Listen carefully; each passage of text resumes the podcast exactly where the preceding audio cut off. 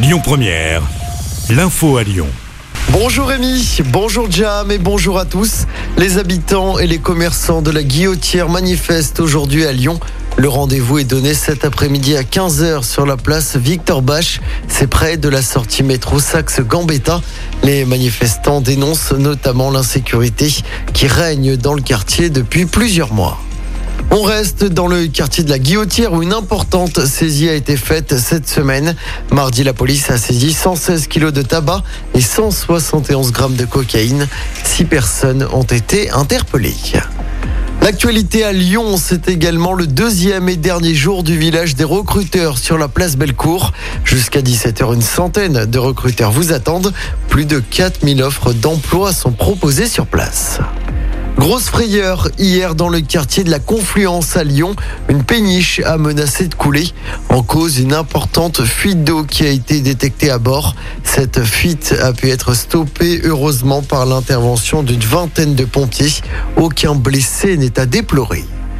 Les habitants de Givors devront revoter pour élire leur maire. L'élection municipale de mars 2020 a été annulée par la justice.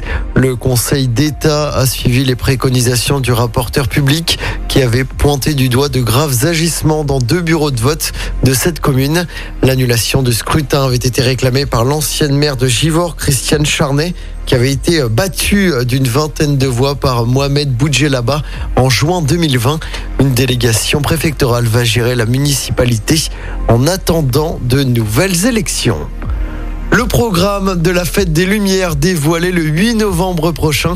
Le maire de Lyon, qui promet une édition grandiose, dévoilera le programme depuis le musée des Beaux-Arts dans le premier arrondissement. Pour rappel, la fête des Lumières se déroulera du mercredi 8 au samedi 11 décembre prochain. Et puis dans le reste de l'actualité, le nouveau projet de loi sanitaire a été voté à 10 voix près cette nuit à l'Assemblée. Il prolonge jusqu'à l'été l'utilisation du pass sanitaire. Le texte arrivera au Sénat la semaine prochaine. Et puis en football, l'OL veut poursuivre son sans faute en Ligue Europa.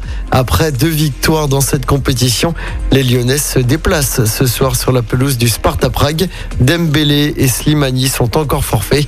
Coup d'envoi du match à 21h. Et puis du basket également à suivre ce soir. L'Asvel se déplace sur le parquet de Milan en Euroleague. Début du match à 20h30.